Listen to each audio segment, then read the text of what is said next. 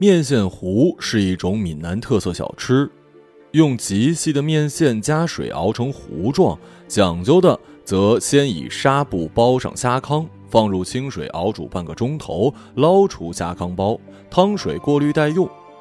扁鱼干撕成丝，放置旺火之上，倒入猪骨汤和用虾糠煮过的汤水一同烧沸，再将精致的面线烧碾碎后放入沸汤锅之中。淀粉调水，徐徐舀入锅中，不停搅打，直至面线浮出，锅中汤汁成糊状。煮时可得注意火候啊，以达到糊而不烂、糊得清楚的效果。虽然汤汤水水、黏黏稠稠，却也是丝丝缕缕，如同云朵被微风吹开似的。锅底放火，炭保温着。临要吃的时候呢，加入点鸭血呀、海蛎呀、猪大肠啊和油条段儿。撒上葱珠、圆碎末和胡椒粉，滴几滴泡过当归的白酒。哎呀，闽南人拿它当做早餐或者是宵夜，霜晨雨夜嘬上一碗粥，身暖烘烘的。这种价廉味美的食品最受大众欢迎了。文革时期，汤丽在集体所有制的饭馆里端盘子，他们那个饭馆就有面线糊卖。那会儿什么都前头加一革命，因此面线糊就被叫做革命的面线糊。那会儿他爸到了退休的年龄，他初中才毕业就去顶班不这样就浪费了名额了。那会儿在饭馆里端盘子也是相当好的工作，别人为了招工名额争得头破血流呢。可是他不情不愿，他的心思是读高中考大学。他爸骂他：“说的轻巧，大学那么容易考啊？”现在有个现成的工作，安安稳稳的多好啊！他太不实际了，太幻想了。后来连幻想也成了白搭，因为停止高考了。他恍恍惚惚给客人上菜，总是端错；擦桌子，擦着擦着就走了神儿，在那个桌子上反复擦，擦个不停，无精打采。人在这儿，心思不知飞哪儿去了。直到。陈子思从饭馆门前走过，他才猛地精神过来，仿佛打了一针强心针。陈子思是小城文化馆的负责人，从上海美专毕业，本可以留在上海工作，但是放不下守寡的妈妈。他父亲很早过世，从上海的美专毕业，回到小县城，只当一个文化馆的馆长。据说刚开头才是馆员呢，后来老馆长退休，他才顶上的。县文化馆馆长才屁大一个官儿啊，所管辖的也就是报刊、图书、购览室和一些七七八八的文化团体，把牌子挂在里头。三年五载也没举办过活动，只有一个老头守着门再就是馆长陈子思自己一个人待在里头画画。他给隔壁的电影院画招贴画，电影院和文化馆属于是兄弟单位，负责人跟陈子思的关系还不错。电影院的美工画的不行。那美工啊，贫下中农出身，从小学的是给棺材描花的传统手艺。陈子思呢，就把这活给揽下来了。那年代没人爱来这种单位的，从部队退伍回来的军人呢，都托关系往粮站、百货公司、水产站、屠宰场等有油水的单位去。街道招来的工呢，也全是往饭馆、电影院、邮电局上班。据说也分配过几名青年男女到这边，可是都不肯来上班。宁愿继续在家里待业。汤丽倒是寻思着能够调动到文化馆工作。那会儿她暗恋陈子思，可是想法尚未付诸实施，文化大革命就开始了。当时陈已经有三十多岁，而汤丽才二十出头。他每天从他们的饭馆门前经过，饭馆就在文化馆与陈子思家中间。那会儿的街道不怎么长，就直直一条。步行的话，大概十五分钟就能走个遍了。别人告诉他，这是文化馆馆长，很有文化，会吹笛子，会写毛笔字儿，还会画画。电影院的招贴画全是他画的。他消瘦的身材，头发三七开，戴着一副眼镜冬天穿蓝卡其布中山装，夏天穿短袖白衬衫配洋装短裤。从装束上来看，从气质上看，都是好斯文。他听别人说，文化馆馆长三十多岁还是单身，在上海读书的时候呢，同上海籍的女同学谈过恋爱。毕业之后，他要回老家奉养老母，人家不愿意跟过来，就这么分手了。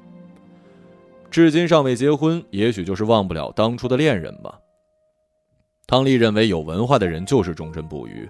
他懂得用这个成语，是他的初中语文老师在课堂上讲过。老师还举例说明了这词专门用于对爱情、对国家或者对某一种崇高的信念。他还从当时被列为禁书的小说《第二次握手》的手抄本上读到这个词。那个小说在地下传阅，汤丽的弟弟汤姆用一根冰棒作为交换向同学借来的。躲在他们家的杂物间里，心惊胆战地读了一遍，还将书籍中精辟的段落抄在了一个墨绿色的封面的笔记本上，不时拿出来玩味。他能背出现在这个成语的句子：“我始终期盼着有朝一日把自己的学识、才能献给祖国，同时把自己忠贞不渝的感情完美无缺的献给你。”另外，他还从电影上看到了青年男女主人公频频说到这个词。那个年代，这个成语很流行的。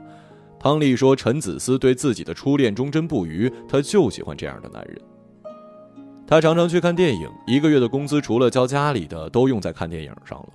连当年流行的雪花膏他都不舍得买，冬天手裂了就抹抹猪油。饭馆里有的是猪油。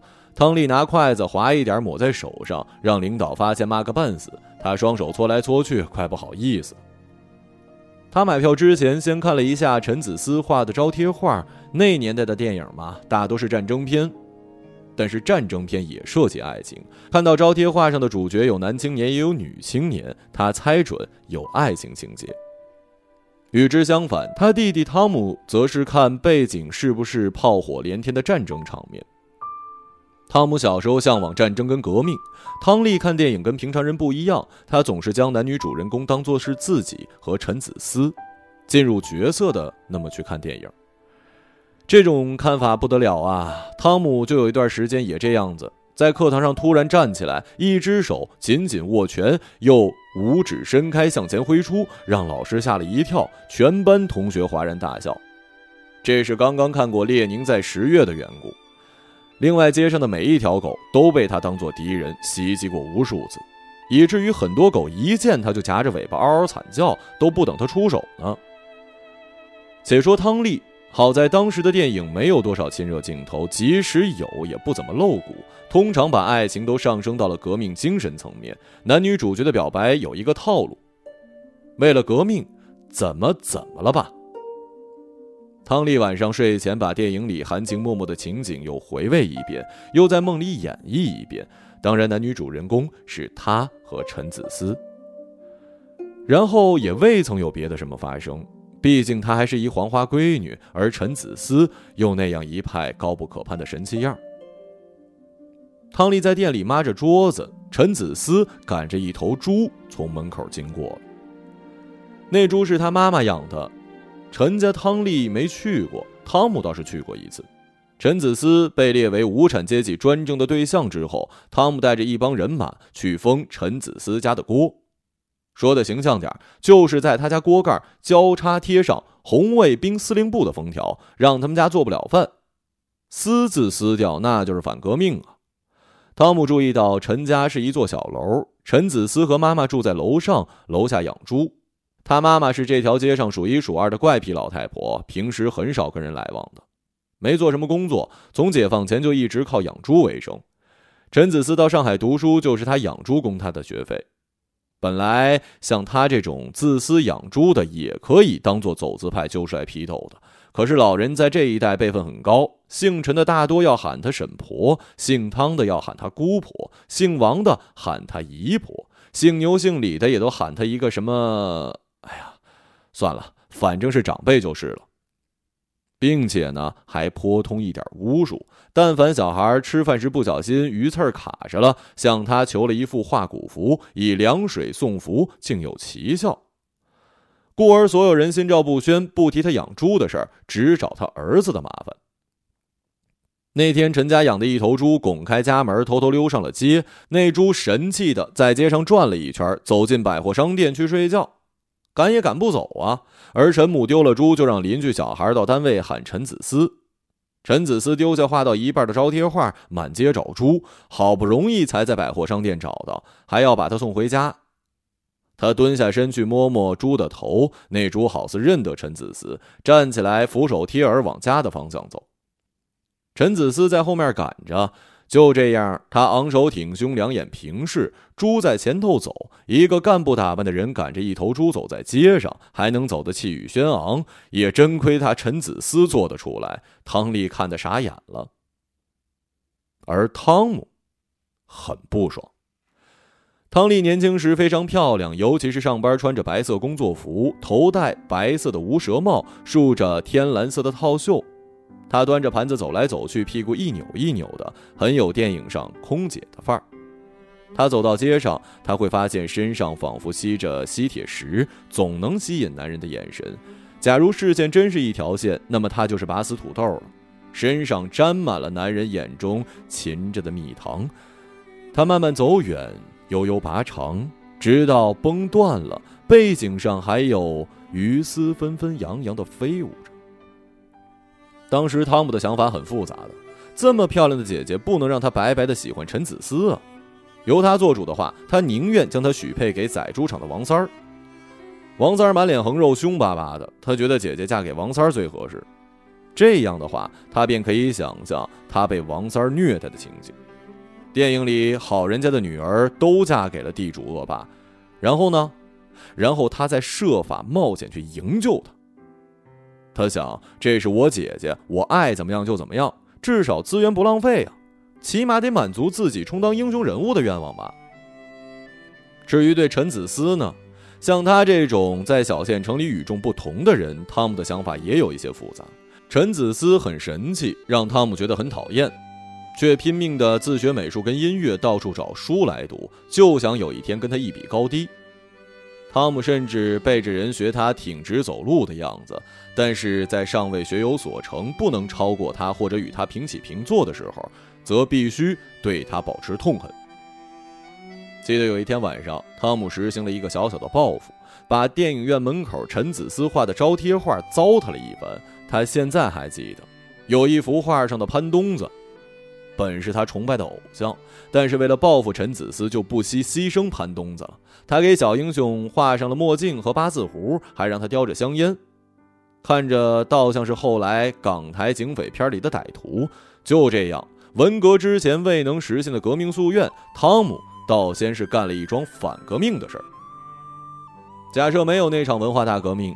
汤姆势必按照自己的思路考上了上海美专，学有所成，回到小城，凭真本事跟陈子思比拼一番，把他给比输，然后替代掉他在街上气宇轩昂的走来走去，还要做一件极有风度的事儿，那就是从王三儿手中解救出姐姐，再宽宏大量的将她许配给陈子思。多么高境界的圆满结局啊！这是他当时的设想，或者说是。伟大的理想吧。可是文化大革命毫无征兆的来临了。无产阶级文化大革命就是好。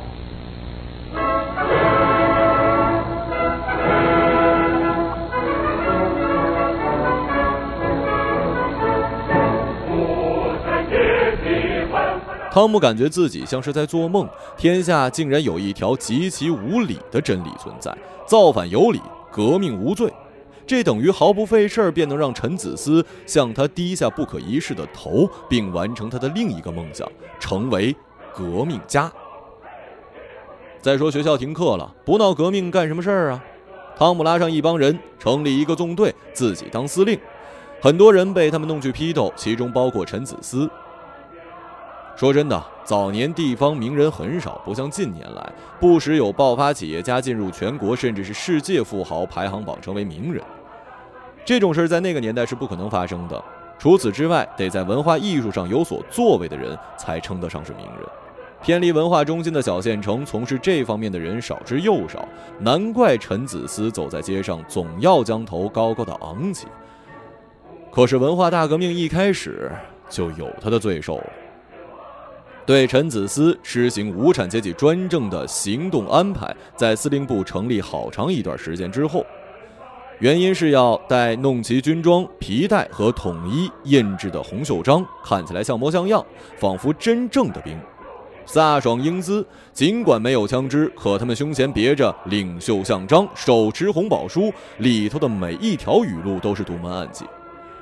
从那个年代过来的人最清楚了，其威力如何是无需赘言。他们手臂上套着红袖章，上面赫然写着三个字：“红卫兵”。国家第一领导人的红色卫兵，几乎等同于后来武侠片上的大内高手。外面闹得翻天覆地，陈子思竟然还能在文化馆里心平气和的画画。红卫兵大军进攻县文化馆的时候，看门的老头被那阵势给吓傻了，连问都不敢问，更别说阻拦了。那幅画刚好完工，陈子思在一只夜壶里涮笔。很多画家都有在夜壶或者马桶上涮笔的习惯，难怪名画《梅雨季节》都要长了毛。陈子思正在细心的刷着他的画笔。当场，汤姆指责陈子思的作品有严重的风姿修倾向。陈不服气呀，汤司令，他居然知道汤姆是现在的红卫兵某纵队的司令员。听说你打跑了县委书记，收缴了县政府的公章，还给每条街、每个店换了新名字，不错不错，很有出息啊。汤姆示意身边一左一右两名女护兵。那天为了体现身为司令员的优越感，才是初秋天气的汤姆特意披了一件军大衣，还让两名女同学充当卫兵。女同学手里捧着红宝书，他让他们快点查阅最高指示，找一条驳倒陈子思。墙上那幅刚完成的巨幅油画不像是电影的招贴画，最近电影院暂时停播，待到样板戏出来之后才得以恢复。画的是一个白发白须的古代人物，驾着马车凌空驰骋，身后紧跟着一群年轻人，有手持书本或者是笔墨纸砚的，有持青龙偃月刀的，有持双节棍的，也有抱着琴或者是别的什么乐器的，甚至其中有身穿中山装的现代干部。比较奇怪的是，一个少了一只耳朵的外国人手里捏着一朵向日葵，背景则是深不见底的星空。说真的，陈子思这幅作品里的含义或所想表达的是什么呢？至今无人想得清楚。汤姆后来推测，那古装老者可能是孔子，少了一只耳朵的外国人可能是梵高。哼，把孔子跟梵高画在同一幅画上，真够超现实。当时他一心想在画上找出陈子思的反动思想，披着军大衣在画前站了很久，那样子酷似在作战地图上分析敌情的将军。你看不懂的，别以为买了两本素描基础、色彩入门读读，再拿几粒洋葱当做静物画画，就是行家里手了。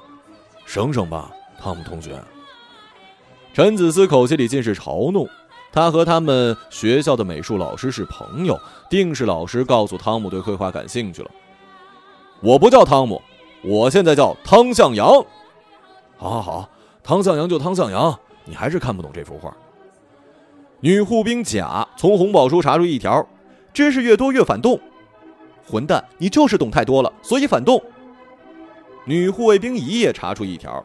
革命不是请客吃饭，不是做文章，不是绘画绣花，画画不是革命的，不革命的就是反动派。以上两种说法稍有牵强，但是在打倒一切的大前提之下，在造反有理、革命无罪的咄咄逼人的大形势之下，已无需费心罗织任何罪证，再来对他采取无产阶级专政。不过后来有人指点说，陈的那幅作品简直是太容易定罪了。画上有古典人物、古典乐器、兵器，就是风；有外国人呢，就是资。外国人手里拿着向日葵，摆明着是打着社会主义的旗子，走着资本主义的道路，修正主义啊！风姿修三样齐了。当时汤姆不耐烦这样啰里啰嗦的搞他，蛮横无理，才显出强势来。我说你是风姿修，你就是风姿修。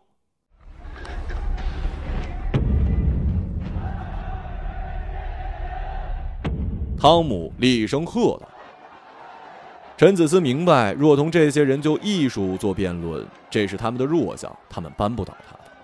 但要是从思想觉悟上来，大明放自己则还不如三岁小孩，根本就没有抵御能力。他乖乖的举手投降，被红卫兵战士们带出去批斗游街。被捉来批斗的有县长、百货公司经理、妇联主任、三清道观的观长和南山宝刹的住持大和尚。县委书记挨了一顿揍，吓得神志恍惚，离家出走了。若干年之后，有人在新疆的维吾尔族自治区见到他沿街向人乞讨，忒可怜了。家人得知之后，把他领回来，经治疗大有好转。文革后重新出任了本县的县委书记，政绩颇佳，唯留下了一个后遗症：见不得戴红袖章的居委会老太太。加上陈子思，本县的头面人物算是聚齐了。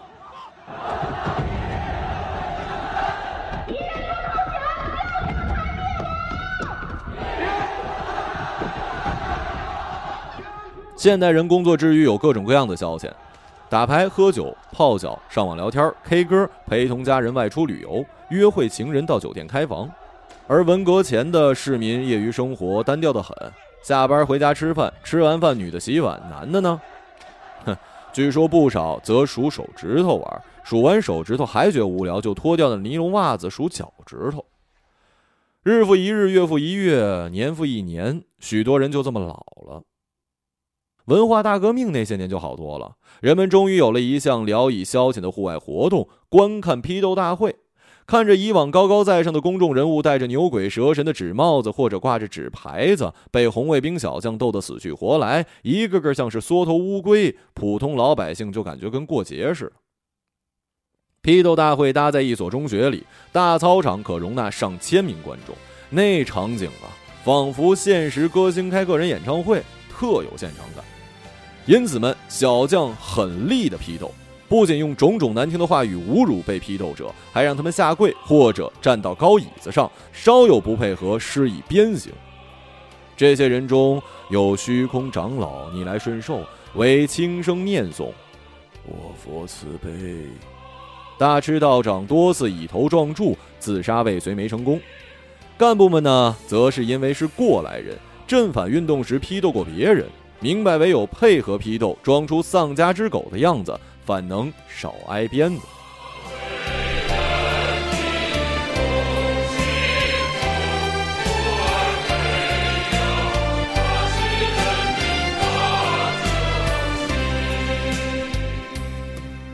陈子思令红卫兵战士们很是头疼啊！杀过猪的人清楚，当你反复杀而杀不死他，你是要疯掉的。屠宰场的王三儿就遭遇过这样的一件事儿：猪被他捅了一刀之后挣脱了，他追到街上把他扛回来，又捅了几刀，放血放到一半，猪又挣脱了。他在后面追，猪摇摇晃晃跑了好远，一路上血洒的到处都是，别人都在笑他。他追上去，竟然将那只猪的屁股划了好几刀，直到那猪失血过多，勉强死去。事后他不由自主的感叹：他真想死给那头猪看了。批斗陈子思的时候，汤姆就有这样的感觉。有人怀疑陈子思的脖子是不是没有龙骨眼儿，硬的像是一根木头。无论是站着跪着，他都是昂着头。即使让两个人合力按住他脑袋，把他人都按倒了，却也不能让他把头给低下来缩进去。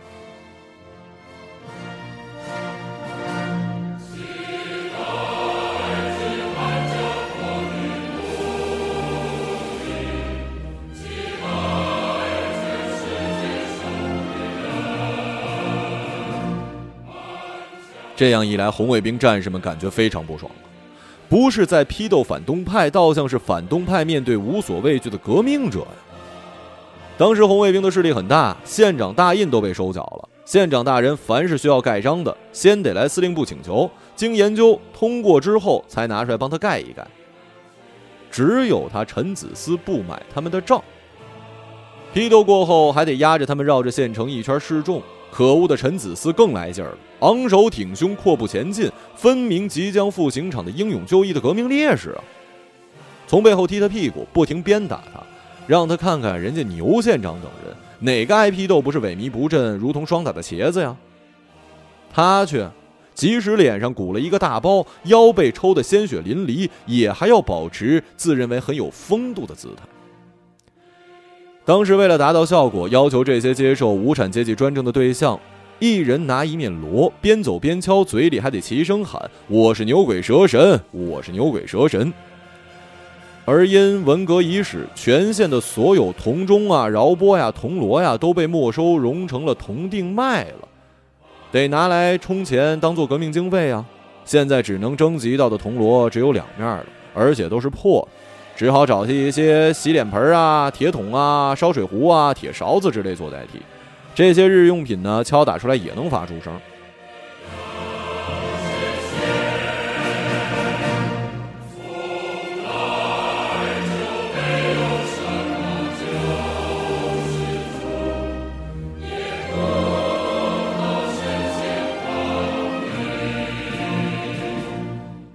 陈子思选了一个搪瓷杯，用牙刷咕隆咕隆敲着，也不能说他敲的不卖力，也不能说他喊的不够大声，而是效果就是不佳。还不就是因为他走路的姿势不对吗？破坏了整体的效果吗？围观者指指点点，哎，瞧牛县长那孙子样，顺手给他一枚臭鸡蛋、烂心的包菜，或者笑骂王经理、李主任，说你们也有今天呢，然后吐他们丫一脸唾。较有思想的则感叹虚空长老和大痴道长走出宗教光环，也如常人一样灰头土脸。唯独没人瞧不起陈子思，给他臭鸡蛋、烂包鸡儿菜、唾沫什么的。倒是听到家庭妇女就他为批斗大会特意换上全新灯芯绒外套的质地和样式谈论个没完没了。都说好看好看，也要扯上三尺两尺做一身给老公穿着。那外套已经被小将拿皮带给抽得战裂了，还有什么值得赞不绝口的呀？更有人评价他的发型是游街队列里最好看的，三七开脸波式，那样的书生意气呀。汤姆气坏了，到后来再开批斗会，就下令全给他们剃阴阳头，除了虚空长老，呃，他是一大秃瓢，没得剃。游行队伍经过饭店门前，汤丽跟店里的女服务员都出来看。他观看游街时心里复杂，尤其是看到陈子思走过来的时候，他第一个感觉是绝望，可绝望了。他认为他更加高不可攀了，自己跟他更不般配了，由衷的感到自己很平庸。虽然以前也有这样的感觉，但现在会更加严重。人是会自行惭愧的。当时汤丽就是这感觉，他认为在游街的当中更显得出陈子思与众不同的一面，一样是挨批斗游大街，虚空长老逆来顺受，大吃道长暴跳如雷，干部们凄凄惶惶，极力伪装自己，只有陈子思好比闲庭信步，宠辱不惊。有文化就是有文化，任何状态下都是独特的。汤丽五六岁时崇拜他爸。看见他爸站着小便，也要站着小便，结果把裤子给弄湿了。文革期间，她已经是一个大姑娘了。凭着女性的直觉，她感受到陈子思身上那种平人没有的那股东西。他是在电影出场有背景音乐、熠熠闪光的男主角，而自己呢，则是在饭馆里被油烟熏染上世俗味的凡人。在此之前，他下班后曾拉着女同事一起到文化馆观摩陈子思作画。陈对这群叽叽喳喳的姑娘还挺和蔼的，偶尔停下来问一句：“姑娘们不回家吃饭呢？喜欢看画画啊？”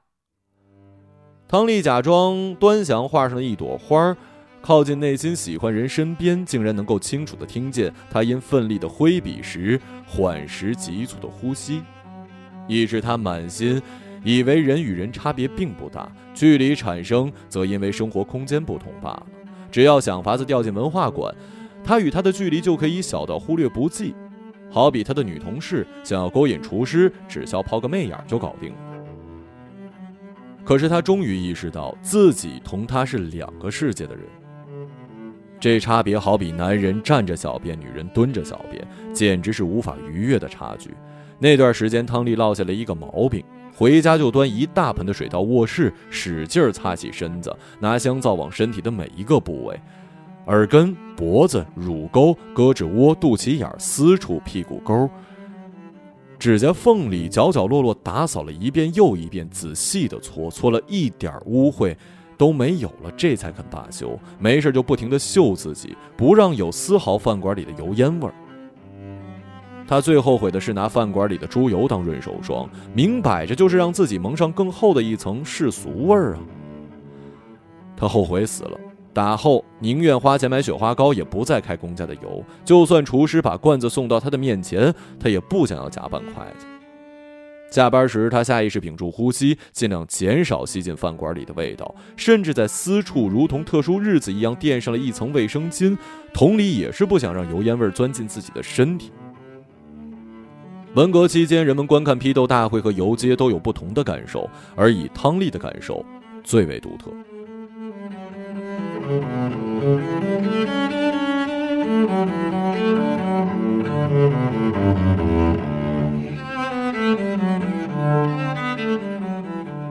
弟弟汤姆的感受呢？其痛苦程度当然不亚于姐姐了。他碰上难题了。再怎么批斗，再怎么出言辱骂、使用暴力，陈子思也不向他低头。文革一开始，汤姆感觉像做梦似的，他似乎不费吹灰之力即可完成了人生所有夙愿。此时他宁愿梦快点醒过来，因为事情没那么简单。他以往常梦见自己从山顶一跃而下，人就飘起来，飘起来的感觉很爽，但是飘到最后一直不能着地，自己害怕了。这时候就喊自己快点醒过来吧，可是这回怎么也没有办法把自己弄醒。文化大革命进行到了这个阶段，汤姆的内心几乎是崩溃的。这天开过批斗大会，压着牛鬼蛇神游大街，不用说，陈子思一如既往保持高姿态，不肯向红卫兵小将低头示弱。汤姆跟他的战友情绪低落到了极致，让牛鬼蛇神走了之后，当时小县城不设牛棚。专政对象全是本地人，跑了和尚跑不了庙，然后大家也就都散了。汤姆拐去红旗饭馆吃点东西暖身子。天气突然变冷，从热气腾腾的批斗现场人群里出来，风吹在脸上更是冷极了。他姐姐过来问他干什么，他说要吃东西，想吃什么？革命的面线糊吧。他打听今天提审陈子思的状况，汤丽关心他，汤姆没有告诉他。没有取得预期效果，正闷闷不乐呢。不说拉倒，有什么可神气的？汤丽撇了撇嘴，让师傅去弄面线糊去了。唐司令啊，多给你放了一些革命的猪大肠啊！厨师在那头扬声叫。这个饭馆最初叫着一个老气横秋的名字，新近才被汤姆更改为红旗饭馆。除此之外，还给每个菜名加了革命。革命的炒米粉，革命的红烧三层肉，革命的海参豆腐汤，革命的水煎包，革命的这个，革命的那个。厨师晓得他是这个县城的新贵，着意奉承。正当饥肠辘辘的时候，汤姆脑海里浮现出卤的烂熟的猪大肠被滚热的面线糊一淋，油脂一层层化开的场景，忍不住垂涎欲滴。饭馆外头暗了下来。冬天的天色暗得真快，服务员刚把灯打开，陈子思走进来，他也拐进来吃东西。汤丽急忙迎了上去。汤姆最受不了就是他姐姐这个样子。陈子思从来不到饭馆来，他平时都回家陪妈妈一起吃。煮饭的锅灶被封的那段时间，母女俩居然有办法照常生火做饭，而封条丝毫不动，哼，还真是神了。汤丽没想到，正替他担心，他却来了。他迎上去，脚步简直有一些雀跃。陈子思就在临门的座位坐下，今天他也够呛了，走路有一点蹒跚，坐下却保持正襟危坐。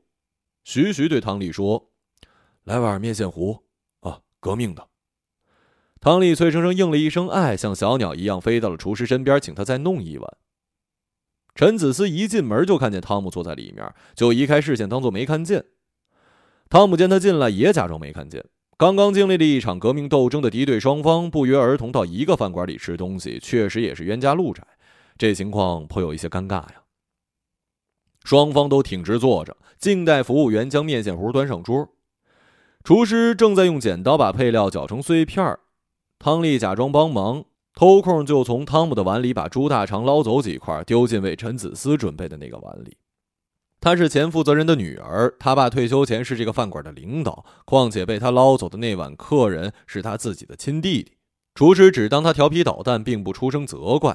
从公家锅里又捞出来，捡给了汤姆。汤丽又趁机巧取豪夺了一些。别的女服务员被他逗得痴痴直笑。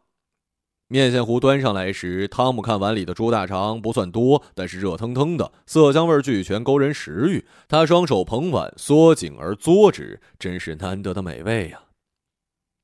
他忍不住抬头向陈子思坐的位置瞥了一眼，本想瞧瞧陈子思碗里的猪大肠到底比自己多多少，却看见了陈子思也同他一样，恭恭敬敬端着大碗，低头吹了几下，尝上一口，脖子缩了一点，又尝了一下，脖子又缩了一点，仿佛对着一个看不见的人频频点头鞠躬呢。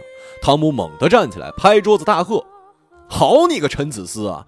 终于呀，面对一碗革命的面线糊，你也要缩头缩脑了。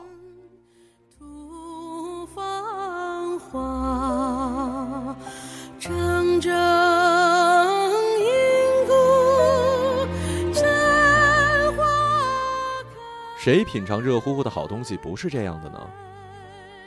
双手抱肘靠在收银柜，两条腿交叉站着，晃悠搁在上头的那只脚。正自个儿美不滋滋着的汤丽横了他弟弟一眼，冷冷的说道。